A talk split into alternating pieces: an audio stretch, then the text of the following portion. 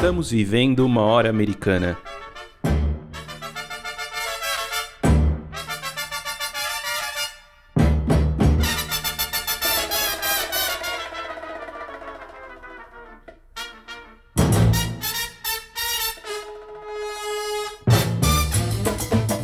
Sejam bem-vindos ao podcast Hora Americana.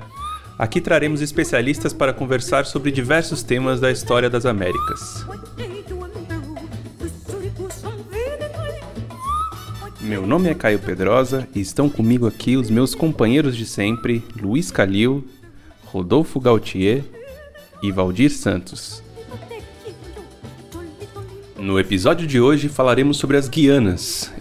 E para conversar com a gente sobre esse tema está aqui o professor da Unifap, Universidade Federal do Amapá, e da Unifesp, Universidade Federal de São Paulo, Yuri Kavilak.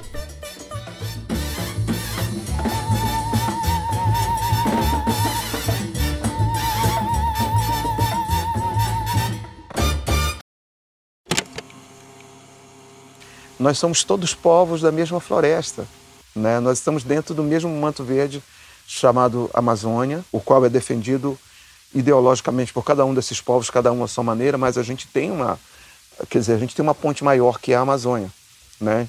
Então, nós temos uma ponte maior que a Amazônia, nós temos uma outra ponte que é a ponte de concreto, e temos uma outra ponte importante que é o tambor.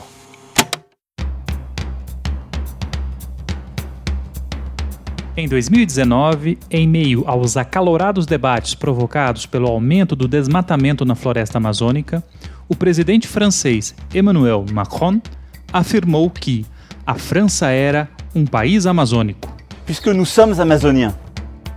La Guyane est en Amazonie. A frase causou estranhamento em muita gente no Brasil.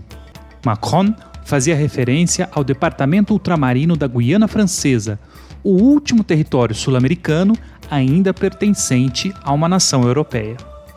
Curiosamente, o país que possui a maior fronteira com a França é justamente o Brasil.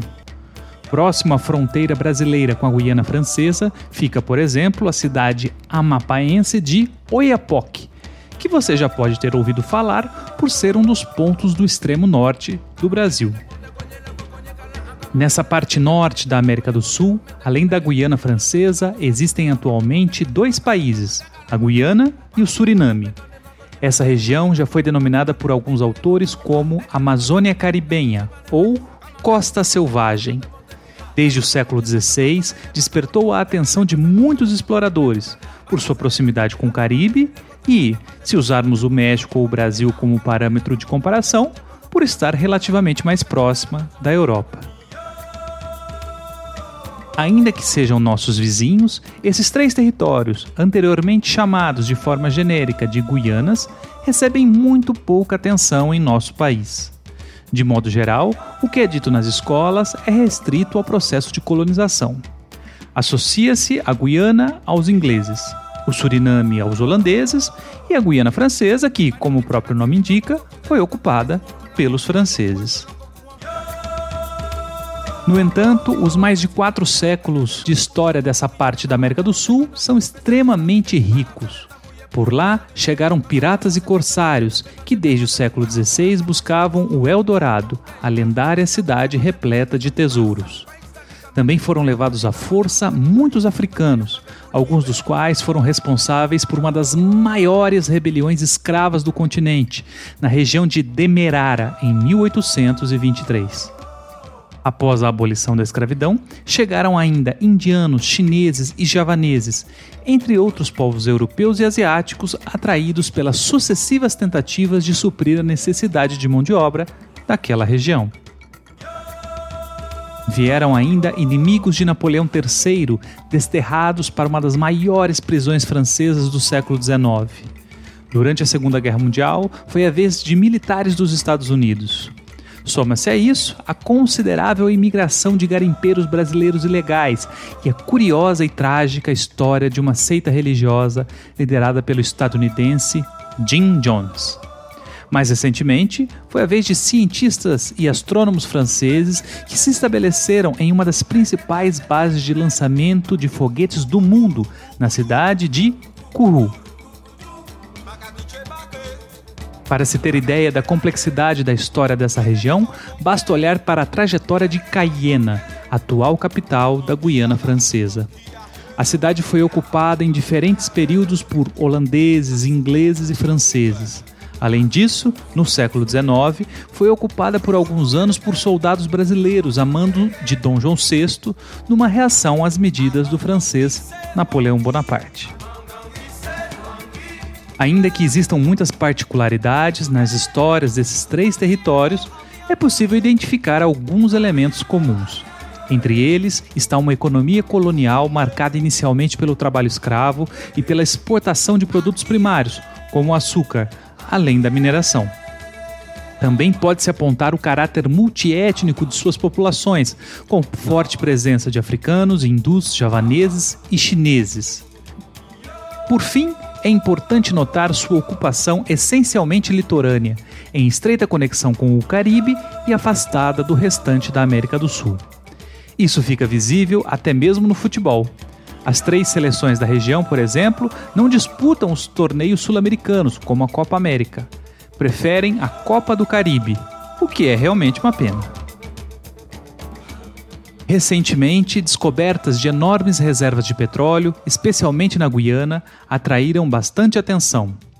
Estimativas anteriores à pandemia do coronavírus apontavam que a Guiana seria o país com maior crescimento econômico do mundo em 2020, com aumento previsto de 86% do seu PIB.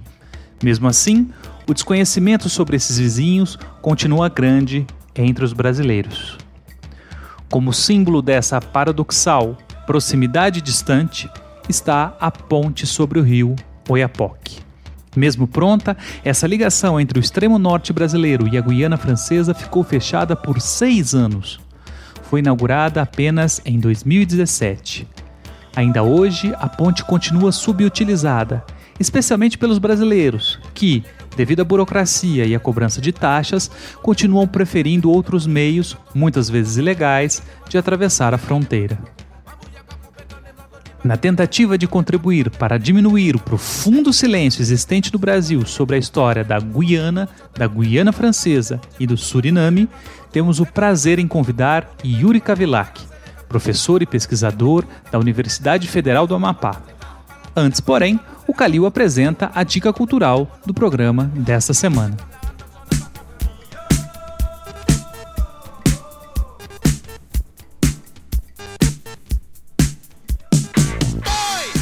A dica de hoje é uma fonte do século XVI.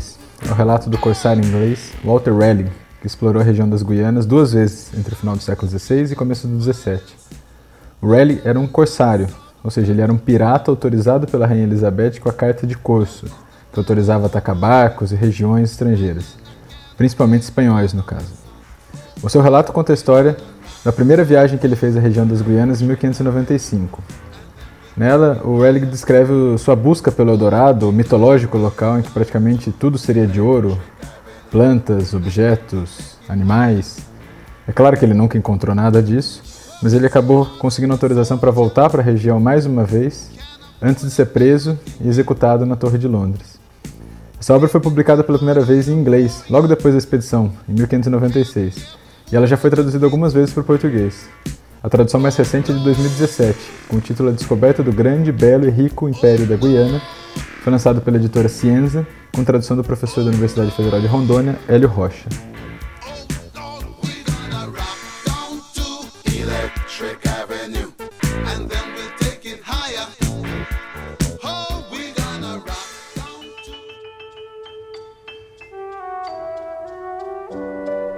Você está ouvindo Hora Americana. Bom, então vamos começar mais uma entrevista aqui do Hora Americana. Hoje estamos com Yuri Kavilak, professor da Unifap e também da Unifesp, na Universidade Federal de São Paulo e da Universidade Federal do Amapá, que hoje vai falar com a gente aqui sobre as Guianas, né? Então, Yuri, você é professor lá da Unifap, né, que é uma universidade muito próxima da fronteira com a Guiana Francesa. E a partir dessa sua experiência lá na, na Unifap, a gente queria saber quais são as suas impressões aí dessas relações dos brasileiros ali da região com as Guianas, né? Com essa região da América e das Guianas. Joia, Caio. Primeiro, então, agradecer né, o convite. Muito honrado estar aqui participando da Hora Americana, né? Apresentou a você, ao Luiz, ao Valdir, ao Rodolfo. Então, lá é uma, é uma relação bem mais umbilical do que a gente pensa, né? Muitos brasileiros do Norte, muitos mesmos, procuram empregos ali na, na nesses três países, né? A, a, na verdade, da Guiana, do Suriname e o, uma região francesa uma coletividade francesa de ultramar que é a, Guiana Francesa, né? Que ela era um departamento, agora ela mudou de nome. Muito, é, muita gente tem parente, tem um tio, um primo que trabalha lá, sobretudo na Guiana Francesa, porque a Guiana Francesa, como é o euro, uma moeda muito mais forte que o real, né? Então, trabalhar na Guiana Francesa e enviar dinheiro para o Amapá, para o Maranhão, para o Pará, é muito comum e é muito lucrativo né? para quem faz isso. E Suriname também, conheci muitas pessoas que até trabalharam no Suriname, sobretudo na, na mineração. E a Guiana, a ex-Guiana inglesa, né, hoje só Guiana que é fronteira com a Venezuela, essa é um pouco mais longe do Amapá, né, onde eu tô, traba trabalho lá né, há 10 anos. Então, é, ali é tá um pouco mais difícil, porque aí a Guiana é, é mais ligada a Roraima. Então, tem mais atividade com Roraima mas é, eu acho que tem uma, uma dupla face, né, uma contradição. Ao, ao, ao, passo que as pessoas circulam por aquele, aquela região, então Amapá, Roraima e as três Guianas, né, academicamente o conhecimento formal ainda é incipiente, eu diria. As pesquisas ainda são incipientes. Né? Nós inauguramos várias coisas, grupos de pesquisa, tínhamos um observatório, Obifron, Observatório da Fronteira do Platô das Guianas, que era até financiado, e, e, vários professores que chegaram ali a partir de 2013, 2014, começaram a estabelecer objetos de pesquisa na região, né? E foi mostrando que havia pouco conhecimento formalizado, sistematizado. Né? E, então eu diria assim, há uma, um contato das pessoas comuns que circulam, mas as universidades começam agora a tentar entender a região, tanto do ponto de vista geográfico, geopolítico, histórico, né? É, das relações internacionais. Se nós formos pensar um pouco da parte mais histórica, geralmente nós temos na, na gavetinha, assim, né? Guiana, mais ligada à Inglaterra, Guiana Francesa, mais ligada à França, Suriname, mais ligada à Holanda. Mas pensando no processo de colonização, é um processo bem mais complexo, né? Onde essas metrópoles elas se misturam. Você poderia mapear um pouquinho, por favor, uhum. como que se deu esse processo de colonização na região? É, é, eu até diria assim, é complexo até para a gente que é da, da história, porque há uma certa dificuldade de enquadrar as Guianas no sentido do, da história comparada. Eu sempre pego por aí, né? Você pegar a América Portuguesa e América Espanhola, são processos políticos é, ser semelhantes até certo ponto, né? Então, as independências que começam em 1808, 1822, então você pode comparar os processos depois o Estado oligárquico no século XIX, no século XX a questão da industrialização, do populismo, dos golpes militares, depois da abertura neoliberal. Então, isso tudo se acha paralelo né, no que é Brasil, Argentina, Chile, Peru, Colômbia, mas não se passa com as Guianas, é que tem uma formação muito distinta. Ali, basicamente, foi uma, uma tentativa dos holandeses e dos franceses se estabelecerem na América, porque espanhóis e portugueses dominaram a maior parte da América, né, como todos nós sabemos, e, e as partes, a parte mais vulnerável ficou aquela região, aquele, esse norte da América do Sul, né. Os franceses tentaram primeiro é, com a França Antártica lá no Rio de Janeiro, é, no século XVI, né, depois expulsos do Rio de Janeiro, foram para o Maranhão, é, em São Luís, 1612, e expulsos de São Luís, pararam lá na Guiana Francesa. Os holandeses, idem, né, nas guerras com a, pela independência da Espanha na Europa, eles começaram a fustigar o Império Espanhol é, na época da União Ibérica, então tentaram entrar pela Bahia, 1627, 1628. Depois, é, 1630, né, estabeleceram no Nordeste, açucareiro, no Nordeste holandês ali, que é bem conhecida essa história, né? Mas expulsos em 1654, também acho conseguiram parar na região das Guianas, né? Que na verdade nesse começo aí do século 17, ela era só holandesa e francesa. Então era só holandeses e franceses que, que conseguiram estabelecer ali, né? E, e, depois, no século, só no século XIX, que os, os ingleses também estabeleceram o seu ponto, né? Mas então foi uma colonização muito ligada à guerra, a posições geopolíticas, quer dizer, geoestratégicas, né? A Holanda estabelecendo ali um entreposto para poder continuar fustigando a, a, restante da América e a França também, né? Depois, com o passar do tempo, foram estabelecendo ali as feitorias, né? E uma espécie de plantation também. No lado holandês, o açúcar, mas também o arroz. E na, na França também, a, a, a, parte francesa, o açúcar, o tabaco, tudo também nessa espécie de, de plantation, como nós tivemos no restante da América.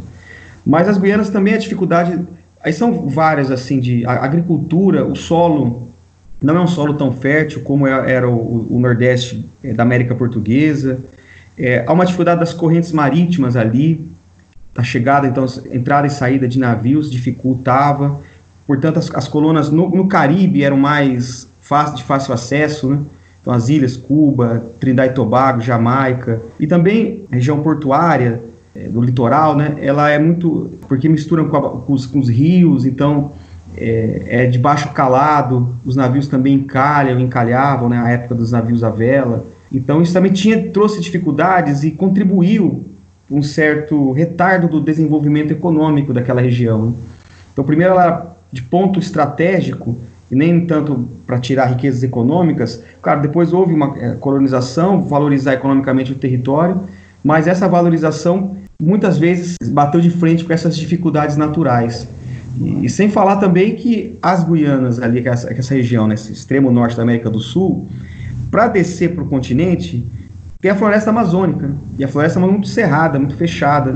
Então era difícil para aquelas populações, os holandeses e, é, e, e franceses, aumentar o espaço é, agricultável, enfim, o espaço de utilização, descendo para a direção sul da América do Sul, né? que tinha uma floresta ali. Então, na verdade, eles ficaram naquele, naquele litoral e muito mais olhado para o Mar do Caribe é um pouco isso também a dificuldade né, da, da integração, eles, a colonização. Eles ficam olhando para muito mais para o Caribe e depois a, a própria língua, que vai se, se, fixando a língua holandesa e a língua francesa, e muito diferente né, da, das, das, enfim, das línguas ibéricas. Né?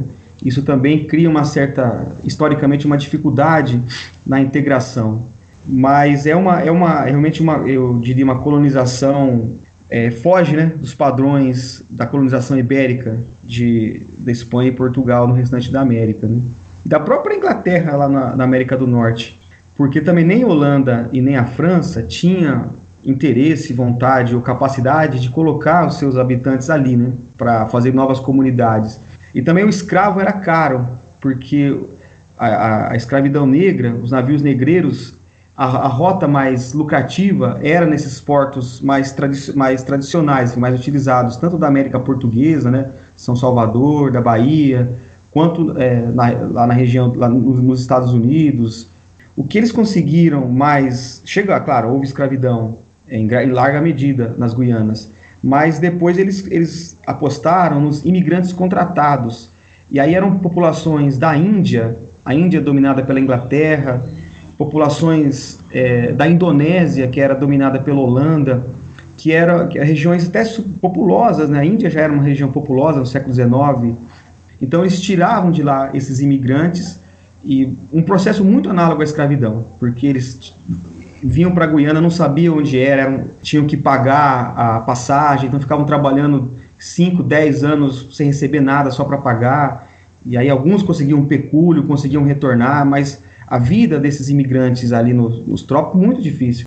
Então tem isso também, esses imigrantes contratados é, deram uma, uma característica étnica diferente é, das Guianas em relação à América que nós conhecemos melhor, América Portuguesa e Espanhola. Né?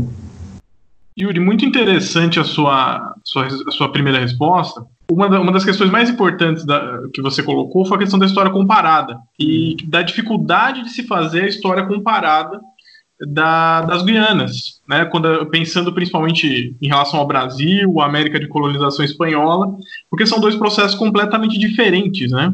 É, também chama atenção, por exemplo, o fato de, de é, os holandeses terem sido expulsos de Pernambuco, é, os franceses expulsos do Maranhão, do Rio de Janeiro, e por questões geográficas, questões de interesses econômicos, eles conseguiram se fixar ali na Guiana, nas Guianas, né, no que a gente conhece hoje por Guianas, e ao mesmo tempo eles não conseguem também ampliar seus territórios por conta da floresta amazônica, né? Uhum. É, então isso é bem interessante porque se a gente pensar na América do Sul como um todo, as regiões das Guianas elas são regiões que estão mais próximas do, digamos, do, do arco histórico do Caribe, mesmo, né, do que da própria do próprio restante da, da América do Sul. Então, nesse sentido, Yuri, eu gostaria, em primeiro lugar, que você falasse um pouco sobre as independências, né? Porque a gente tem um caso interessante das Guianas, porque a gente tem das três Guianas, a Guiana, que seriam as Guiana, a Guiana francesa, a Guiana holandesa e a Guiana inglesa, nós temos duas dessas regiões que se tornaram independentes, né? A Guiana inglesa e a Guiana holandesa. Então, queria que você falasse um pouco sobre as independências dessas duas regiões. Valdir, é, é muito, é muito interessante essa história. Né? Eu também é, é, cheguei a pesquisar, fui para arquivos, né? porque também queria muito entender a questão das independências no século XX na América, né? porque eu acho que como a, a, muita gente né, começa a estudar a história da América, com os países ali mais tradicionais, né, com onde tem documentação mais acessível, escrito em espanhol, português. Quando é, se depara com as Guianas, realmente as independências são no século XX, né? A Guiana inglesa, ela é de, é, consegue a independência em 1966. O Suriname, em 1975, se chamava Guiana holandesa, né? Passou, passa a chamar Suriname. E, e, a Guiana Francesa não é independente. Até hoje ela é, uma, ela é uma parte da França, né? Eu diria que a Guiana, a independência da Guiana precedeu uma, uma guerra civil, uma, uma, um movimento social bastante forte. Porque nos anos 60, a Guiana tinha, a Guiana inglesa, tinha uma tradição né, no sindicalismo britânico, do Partido Trabalhista. Então havia um, um partido marxista muito forte. São, eram duas grandes etnias, né, os indianos e os negros. Dois grandes líderes, né, Forbes Burhan a, afrodescendente, e o, o Shed Jagan, que era indiano. Então, essas lideranças se juntaram no Partido Marxista e tiveram uma preponderância pautando a independência, uma independência que ali seria um, uma, um país que estava indo para a esquerda. Então, houve, no início dos anos 60, uma, uma os Estados Unidos, com a, a concordância da Inglaterra, enviou os Peace Corps, né, enviou é, sindicatos né, da, pela FLC, os sindicalistas, para tentar tirar esse radicalismo da sociedade guianense. E conseguiu. Certo? Houve uma, uma espécie de guerra civil nos anos 62, 63, né? isso está documentado na historiografia. E então o partido rachou, o partido marxista, e a liderança que foi prestigiada foi do Forbes Burnham, essa liderança dos negros, né? Então ele ganhou preponderância e ganhou a confiança da Inglaterra e dos Estados Unidos, e a, e a, a independência então feita em 66 foi feita com uma transição. Então a Inglaterra mandou representantes da família real, e aí então o Forbes Burnham foi reconhecido como o primeiro líder da, da Guiana independente, então, não era mais é, é, Guiana inglesa, passou a ser Guiana, né? Mas com um movimento marxista fraturado e, e, o Jagan bastante na oposição, na verdade, a essa a esquerda virou oposição e depois se criou um regime muito autoritário dentro da Guiana, né? Porque aí, aí as etnias, o, a, a, guerra interétnica foi muito forte, né? Entre, sobretudo, negros contra os indianos, negros no poder e os indianos na oposição, né? Diria que no Suriname a independência se deu de maneira diferente. Mesmo com a crise dos anos 70, com os movimentos sociais, greve de professores nos anos 70 no, no, no Suriname, é, não foi pautada a independência. Havia um medo de que a independência gerasse uma guerra civil também, por conta dessa é, essa questão étnica, que também no Suriname é muito forte. O Suriname tinha uma sociedade é, feita por imigrantes de javaneses, da Indonésia, que era a ex-colônia da Holanda, onde a Holanda buscava seus trabalhadores, também é, descendentes de africanos, né, que fiz, trabalharam como escravos, né, é, ou várias línguas, falavam várias línguas, e aí então a independência, na verdade, foi mais pautada dentro da Holanda.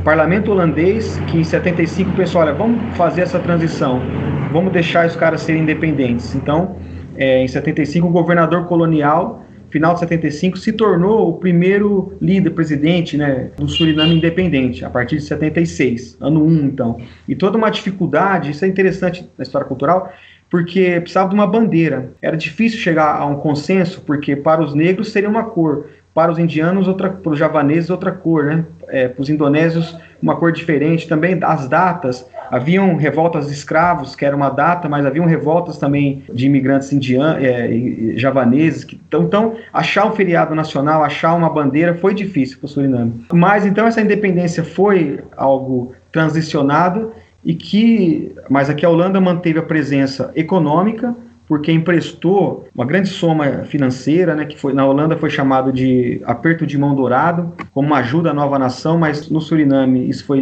lido como algemas douradas, né, porque prendeu a economia surinamesa à órbita holandesa, enfim, então continuou a ex-colônia, um país independente, muito dependente da Holanda. E também a Holanda decretou, olha, vocês têm cinco anos, quem tiver quiser sair e vir para Amsterdã pode vir é, sem nenhum tipo de passaporte. Então vocês vêm e vira cidadão euro holandês, europeu. A partir de 80 vai ter um passaporte, vai ter toda uma questão, vocês vão ser realmente surinameses, ninguém vai, vai vir para a Holanda e vai poder se naturalizar tão facilmente. Então isso gerou também uma, um êxodo da intelectualidade, de trabalhadores qualificados que ficaram com medo de ficarem presos ao Suriname numa economia estagnada. Então, no final das contas, o Suriname nasce muito preso economicamente à Holanda e com a sua população imigrando para empregos melhores na Europa. Né? Então, há alguns referendos que acontecem no Suriname em 91, 92, que a maioria da população, em alguns referendos, ela, ela demonstra vontade de retornar para a Holanda de retornar a ser colônia, por como assim, um país independente não vai dar certo. Vamos voltar a ser parte da Holanda, né? Não progride esse projeto, os Estados Unidos é totalmente contra. O Brasil também se coloca contra essa questão da Holanda voltar a ter a soberania na América do Sul, num pedaço da América do Sul. Então, Suriname segue nos anos 90, é bastante combalido, mas um país independente até hoje, né? Suriname e Guiana.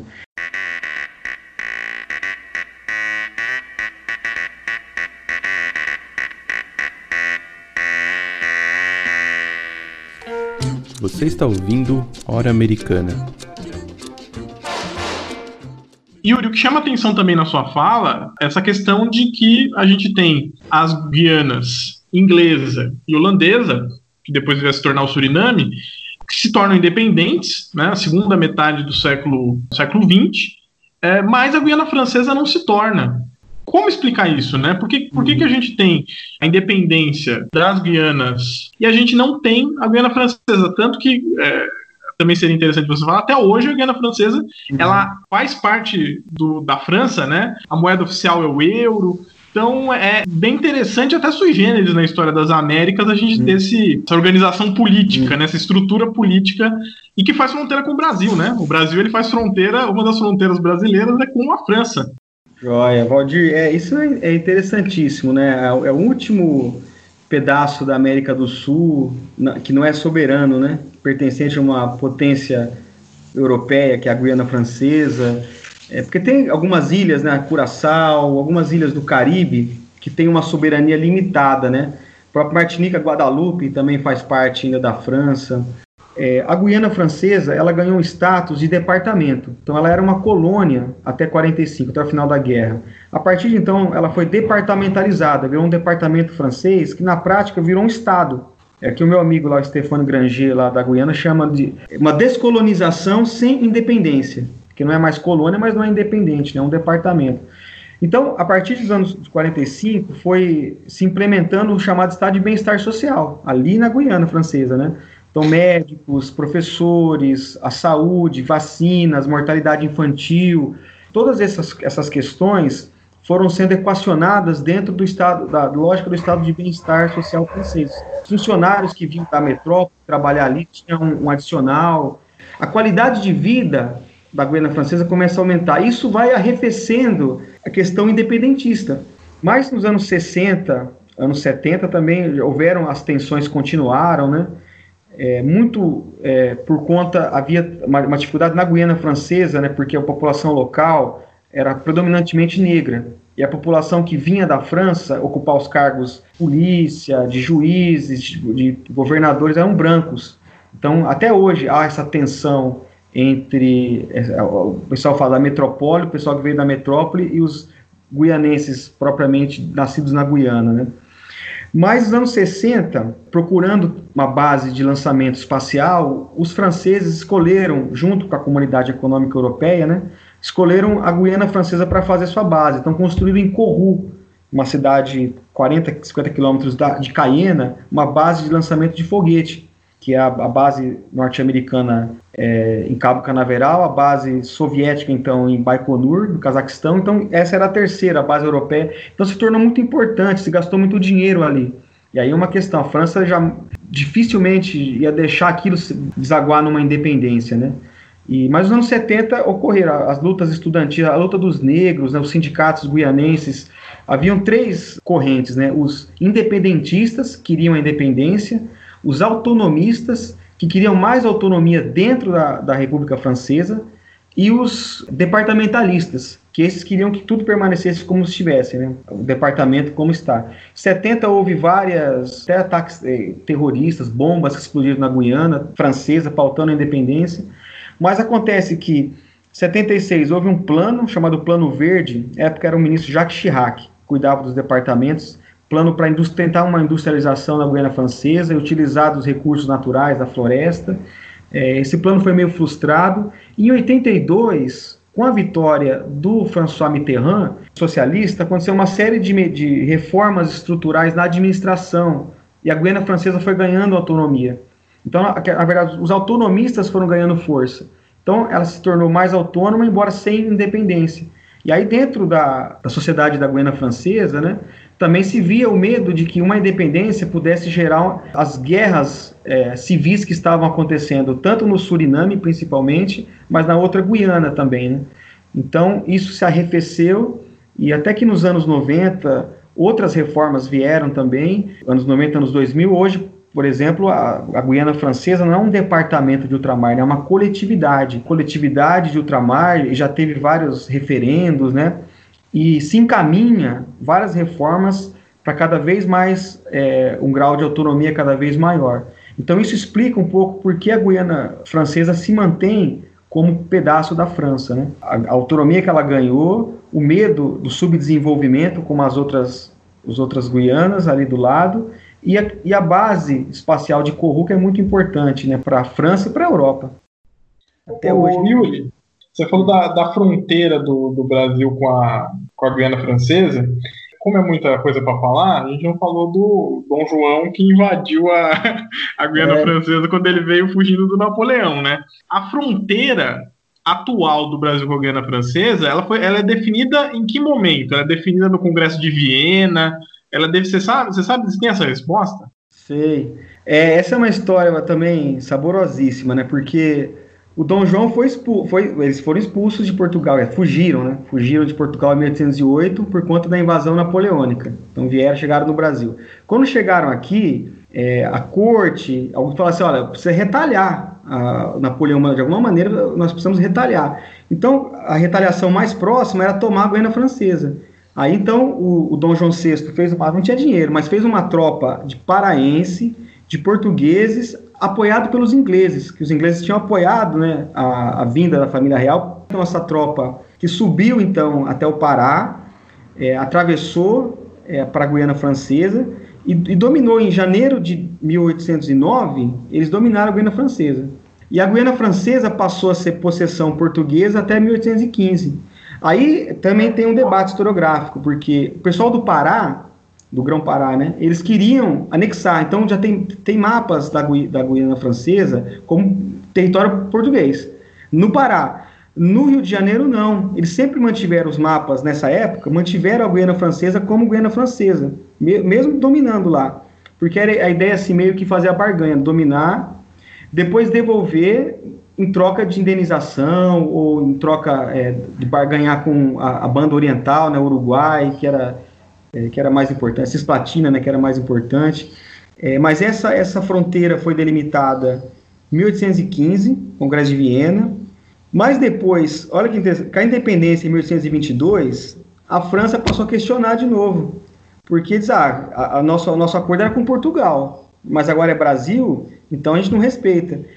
Então, em 1841, houve uma invasão, os franceses chegaram até perto de, de Macapá, e a região foi neutralizada. Então, aqui aí ó, o Brasil reclamou, claro, né? Estão invadindo, e a França descia, aí neutralizou a região e ficou chamada região do contestado, que é uma região que vai de 200 quilômetros de Macapá, para vocês terem uma ideia, de Macapá ao Iapoque hoje são 600 quilômetros, né? Então chegou assim 200 quilômetros perto de Macapá a, a, a, dominação francesa ali, porque dá acesso à bacia amazônica. Um detalhe assim, porque a bacia amazônica não está na Guiana, na região das Guianas, né? Para ter acesso à bacia amazônica era necessário descer até perto do, do rio Araguari, perto de Macapá, e aí partir, né? Dominando ali, os barcos podiam ir para Belém, para o Pará, e aí entrar realmente no interior do Brasil. Bom, 41 ficou neutralizado e aí virou território contestado. Porque como não tinha uma soberania explícita, aí os, os escravos fugiam para lá, os caras cometiam crime em Belém fugiam para lá, os caras que eram assassinou alguém na Guiana Francesa fugiam para lá. Então o contestado virou de 1841 até o final de, de 1880, 1885, uma região de liberdade. As pessoas fugiam e a polícia era difícil pegar os caras lá, né? Teve uma república, isso é outra história, mas a, a declararam uma república chamada República do Cunani, que eram os aventureiros franceses, eles tentaram uma república no contestado, antes, antes da República Brasileira, República de 1889, né, proclamação. Ali no Cunani é 1884, 1885. Declara uma república que tem uma bandeira, tem moeda, tem, uma, tem constituição, chamam é, um, os caras da França para ser o presidente da República, um, um, cara chamado Jules Drot, que era um, um escritor, é, Henri Coudreau, que era um, geógrafo, né, que, que, que, estudava a região, chamaram ele também para ser dirigente dessa república. E aí tem uma, uma controvérsia, né? eles não sabem se eles queriam realmente manter um país independente, uma república mesmo, né? Cunani, o nome indígena né, da, do território contestado, ou se eles queriam fazer essa independência e depois pedir anexação para a França, como fez o Texas, né, é, com relação aos Estados Unidos.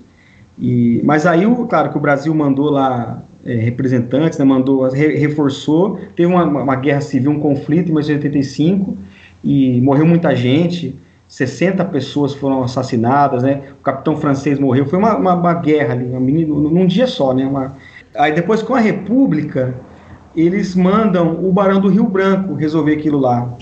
Chama questão do Amapá. Aí o Barão do Rio Branco vai, faz o contencioso, né, escreve as memórias, né, prova por A mais B que ali, na verdade, é uma, uma região, sempre foi região portuguesa. E em 1900 saiu o laudo suíço. Aí sim, laudo suíço é dado ganho de causa para o Barão do Rio Branco, não, é, não há mais contestação. E quem competia era o Vidal de la Blache, que foi, fez um laudo do lado francês, que é um grande geógrafo, né? Grande figura lá da intelectualidade francesa. Bom, Yuri, nas suas respostas aí a gente conseguiu perceber né, uma característica muito particular dessa região, que é a extrema diversidade étnica, né? que é, se a gente pode pensar que a América já tem muita diversidade étnica, essa região é particularmente diversa, né? Porque tem muitos asiáticos ali também, né? Indianos, indonésios, javaneses.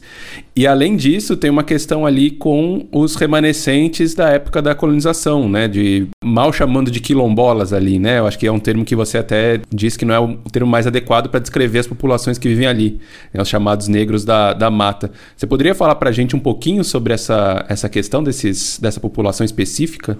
e a importância dela na, na região?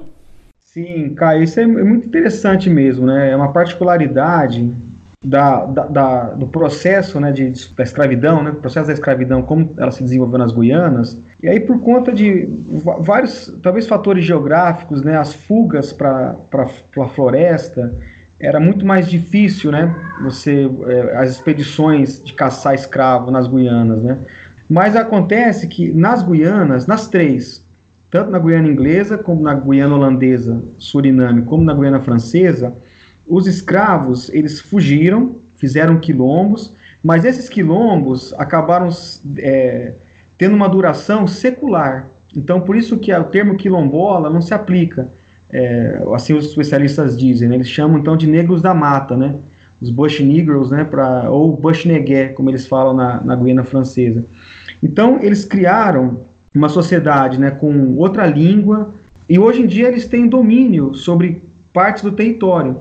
Então são para usar uma, um exemplo assim, como são como res, existem reservas indígenas no Brasil, é, tem reservas dos negros da mata no Suriname, na Guiana e também na Guiana Francesa. O que eu conheço mais é no Suriname, que eu estive lá e tal. Então, eles têm, por exemplo, os garimpeiros, né, vão fazer, tentar garim, garim, trabalhar nos rios, né, no garimpo ali.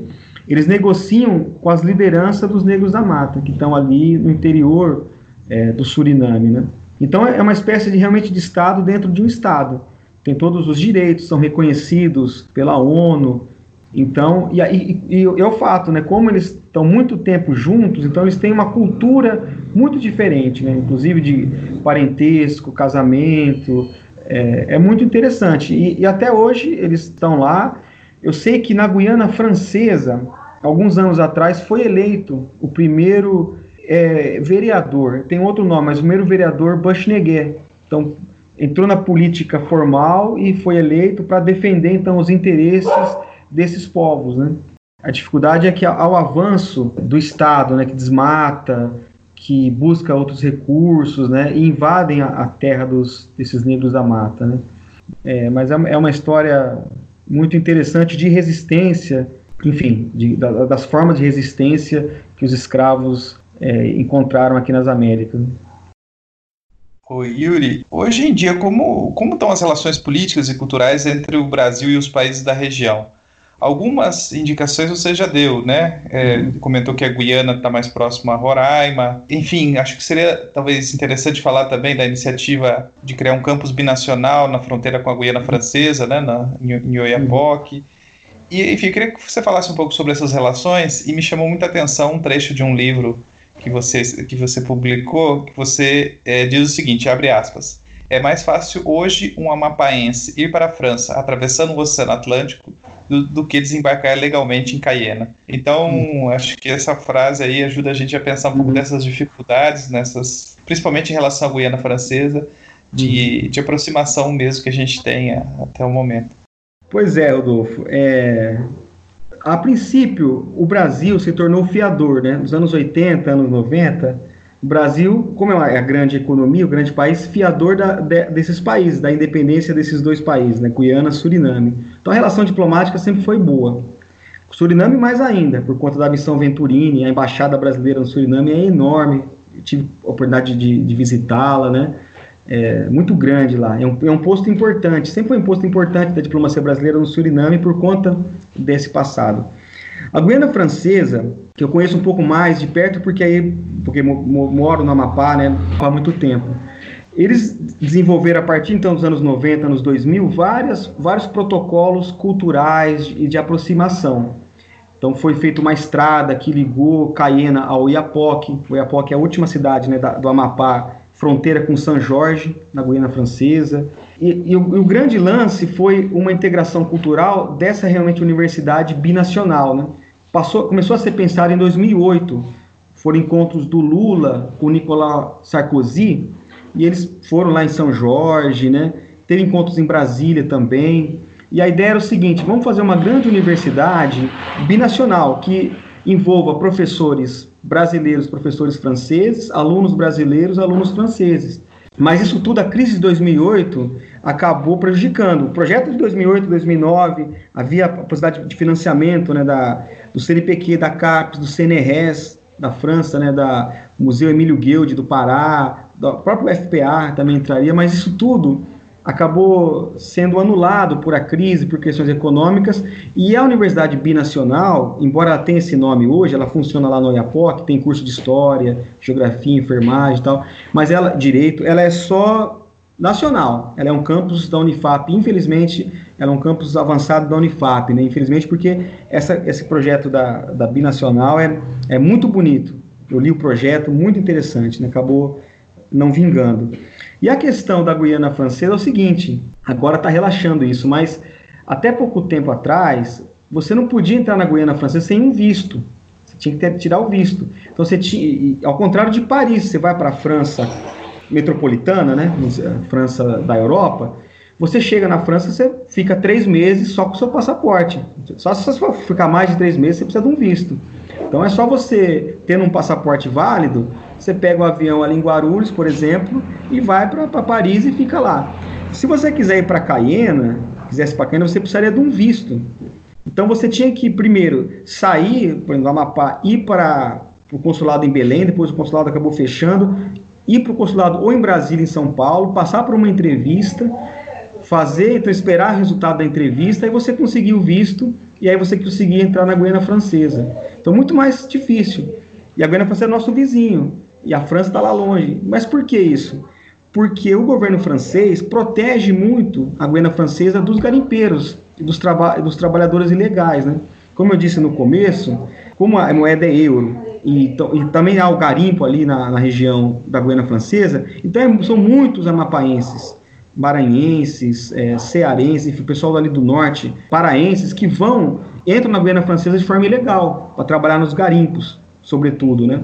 Para evitar esse avanço de trabalhadores informais, ilegais, colocou-se essa questão do visto para ficar na Guiana Francesa. Então tem histórias, muita gente que foi expulsa, né, deportada da Guiana Francesa é, de volta para o Brasil. Agora, e, e, e, é contraditório por quê? Porque para o Amapá, como é, é importante ter turista. Então, o turismo é importante. Então, os turistas que vêm da Guiana Francesa, que visitam o Amapá, o Rio Amazonas, é, os balneários, eles não precisam de visto. Eles entram normalmente e ficam. Só que para a gente do Amapá entrar na Guiana Francesa, nós precisamos do visto. E uma das coisas mais básicas da diplomacia é a questão da reciprocidade, né? Por que, que eles entram sem visto nós precisamos de visto? E aí isso na sociedade amapaense é uma disputa, assim, as pessoas colocam para os políticos, olha, precisa endurecer também. Ou se, se, se os franceses não, não amolecem a nossa entrada, não, não, não facultam a nossa entrada lá sem visto, então queremos visto para eles também, né? É, isso tudo, nos últimos anos, vem se resolvendo, porque foi é, construída uma ponte, chamada Ponte, Binacional, porque até então, para atravessar o Oiapoque, São Jorge, São Jorge Oiapoque, era só de catraia que eles falam, né? Um barquinho que faz a, a travessia. Agora tem a ponte, tem uma aduana da Polícia Federal, também que demorou para ser instaurada. Mas pelo que eu tenho lido e algumas informações que me chegaram nos últimos meses, é que a questão do visto já está mais relaxado. Você pode ficar mais dias na Guiana Francesa sem o visto. Tá muito interessante a, a entrevista, Yuri. Se a gente pudesse, a gente ficava bem mais tempo aqui, mas a gente tem que terminar a entrevista. E para terminar a entrevista, nós vamos te pedir dicas de produções culturais, né? Pode ser livro, pode ser filme, pode ser série, né? Que tá muito em voga hoje em dia. Para nós aqui do Brasil, que, que, conhecemos muito pouco, né, da história das Guianas, talvez por meio de alguma produção cultural, uhum. talvez seja uma boa porta de entrada. Uhum. Beleza, Valdir. Eu, eu que agradeço sempre essa é, possibilidade de estar falando. Bom, dicas culturais, assim, os livros ainda é, eu diria um pouco incipiente, viu, a produção. Eu escrevi então alguns livrinhos introdutórios, né, tentando sanar um pouco essa questão né, de introduzir realmente o conhecimento dessa, é, dessa região. Tem um livro chave, assim, um livro pontual, mas é o livro da Emília Viotti da Costa, Coroas de Glória, Lágrimas de Sangue, a rebelião dos escravos em Demerara, em 1823. Demerara era uma colônia na região da Guiana inglesa. Então, é um livro muito bonito, um livro muito bem escrito e que dá assim uma dimensão não só da história da Guiana inglesa, mas ali de toda, de toda a região naquele período no século XIX, né? É, o, por exemplo, filme, a, a, história do Papillon, eu acho que é, é uma boa entrada. É, tem dois filmes, né? Tem um filme dos anos 70, Steve McQueen, é um filme até que ganhou Oscar, Dustin Hoffman, é um filme legal, dos anos 70. Há dois anos atrás, lançaram um, um novo filme, Papillon, é, também fala da aí, mas é um pouco mais hollywoodiano, né, mais aquela coisa de ação, mas também é legal assistir. Tem um documentários no YouTube sobre a, o reverendo Jim Jones, porque ele fez a seita lá, é, que se instalou na Guiana no final dos anos 70, a Guiana já é independente, 78, e é tido como o maior suicídio coletivo que se tem notícias, né? Quase mil pessoas se mataram ali é, por conta do reverendo Jim Jones, foi uma ordem que ele deu, né? E, e, então tem um documentário que conta a história do Jim Jones, é, Jonestown, que é uma cidade que fizeram no interior da Guiana. É uma história trágica, mas aparece um pouco a, a questão mais é, de longa duração daquilo ali, né? Legal. Obrigadão, Yuri. Pô, eu que agradeço, meu. Luiz, Rodolfo, Valdir, Caio. A honra. Muito obrigado, Yuri. Acho que ajudou a gente a ter alguma introdução, né? Alguma luz para a gente começar a pensar mais as questões dessa região que é tão pouco conhecida pela gente. Então, valeu mesmo pela entrevista e quem quiser saber mais pode consultar os seus livros que estão aí disponíveis, né, na e-book e vão achar muito mais dados, muito mais informação sobre tudo isso que você trouxe para a gente aqui. Eu que agradeço, agradeço mesmo é, essa oportunidade, né? Aqui termina o podcast Hora Americana. E esse podcast é um projeto de extensão interinstitucional contando com o apoio da Universidade Federal dos Vales do Jequitinhonha e Mucuri, Universidade Federal Rural do Rio de Janeiro, Instituto Federal de São Paulo e Instituto Federal de Minas Gerais. Este episódio da Hora Americana utilizou músicas da Compagnie Creole, do disco Vive la Douanier Rousseau, lançado pela AB Records em 1984, e do Eddie Grant, né, o clássico Electric Avenue, lançado pela Ice Records de 1982. Além disso, utilizamos também trechos do documentário Interamazônias, uma fronteira musical, dirigido por Clícia de Miceli. Caso tenha ficado alguma dúvida sobre alguma referência aqui do programa, você pode nos procurar nas nossas redes sociais, no Instagram, no Facebook, no Twitter ou por e-mail, horamericana.gmail.com, que estaremos lá para responder as suas questões. Próximo programa estreia daqui a duas semanas. Contamos com a sua audiência. Até breve.